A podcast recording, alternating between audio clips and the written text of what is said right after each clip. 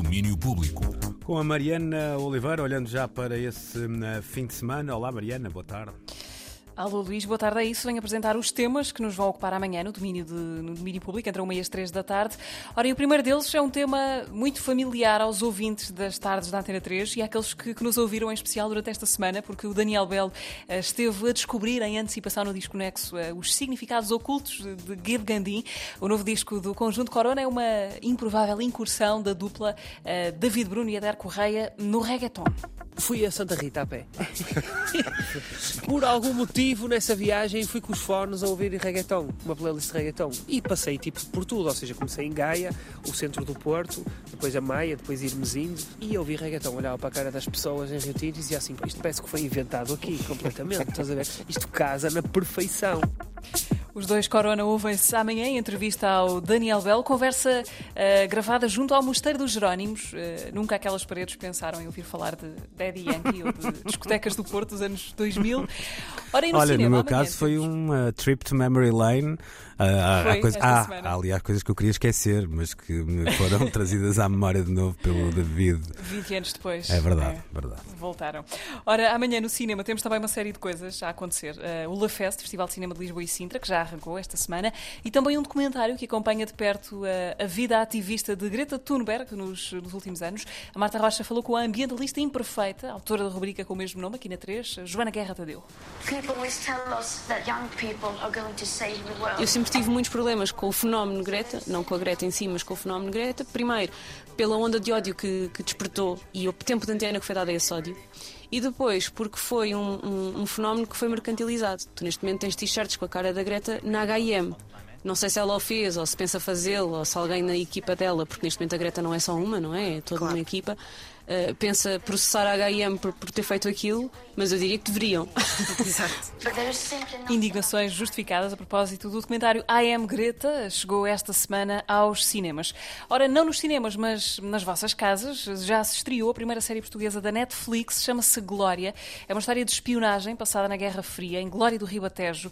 Ah, o realizador Tiago Guedes disse à Teresa Vieira que foi eh, ponto de honra manter esta glória, assim com este nome, em todas as línguas.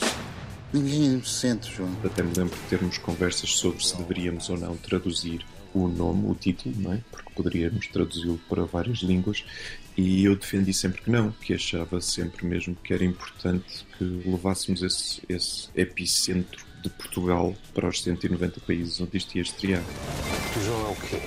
É a primeira série portuguesa a alcançar a plateia gigantesca de uma das plataformas de streaming mais vistas do planeta, Glória.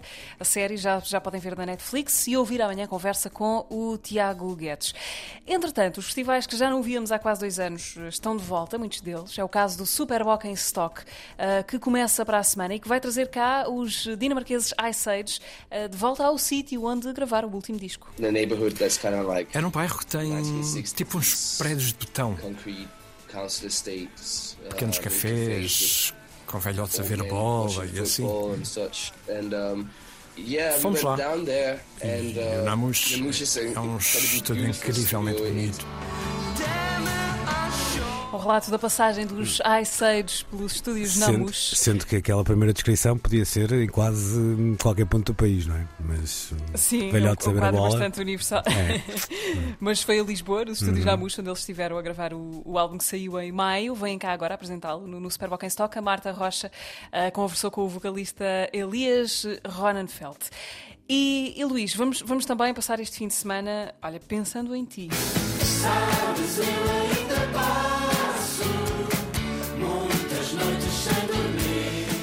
Acredito que passes muitas noites sem, sem dormir, mas eh, por outros motivos que não. O desgosto tem amoroso. cuidado Esta é com o que desejas para as outras pessoas, Mariana Oliveira. Esta é a canção, eh, uma canção coral, de certa forma, que encerra o disco Tosé Brito de novo, eh, uma reunião de todas as vozes, e são muitas, que fazem parte do disco de homenagem lançado hoje. Foi uma espécie de prenda de aniversário da radialista e companheira Inês Menezes, uma figura, uma das figuras mais importantes e produtivas da música popular portuguesa. Na realidade, o que aconteceu foi: a Inês teve esta ideia, quis-me oferecer este presente dos meus anos. Isto começou por ser uma coisa, parecia que ia ser uma coisa pequenina e tornou-se uma coisa muito grande, com muita gente. A única participação que eu tive foi quando, quando se tentou fazer uma lista das canções que podiam entrar neste álbum. Cada um escolheu a canção que quis gravaram o que quiseram, como quiseram, eu só ouvi no fim. Isto esteve tudo nas mãos, nas mãos de Orives, do Benjamin e do, e do João Correia, que produziram este álbum. Tosé Brito, de novo, ouve-se uh, a partir de hoje. E é isto e muito mais. Mais, por exemplo, o Festival Alcântara, o Guimarães Jazz, que preparamos para amanhã, programa domínio público de fim de semana, a partir da uma da tarde. Bom fim de semana. A hora do almoço, então, e depois podem queimar o Benurão à, à vontade, como, dizes, como dizem os conjuntos de Corona. Beijinho, Mariana. Bom fim de semana. Um beijinho tchau, tchau. para o fim de semana. Domínio Público.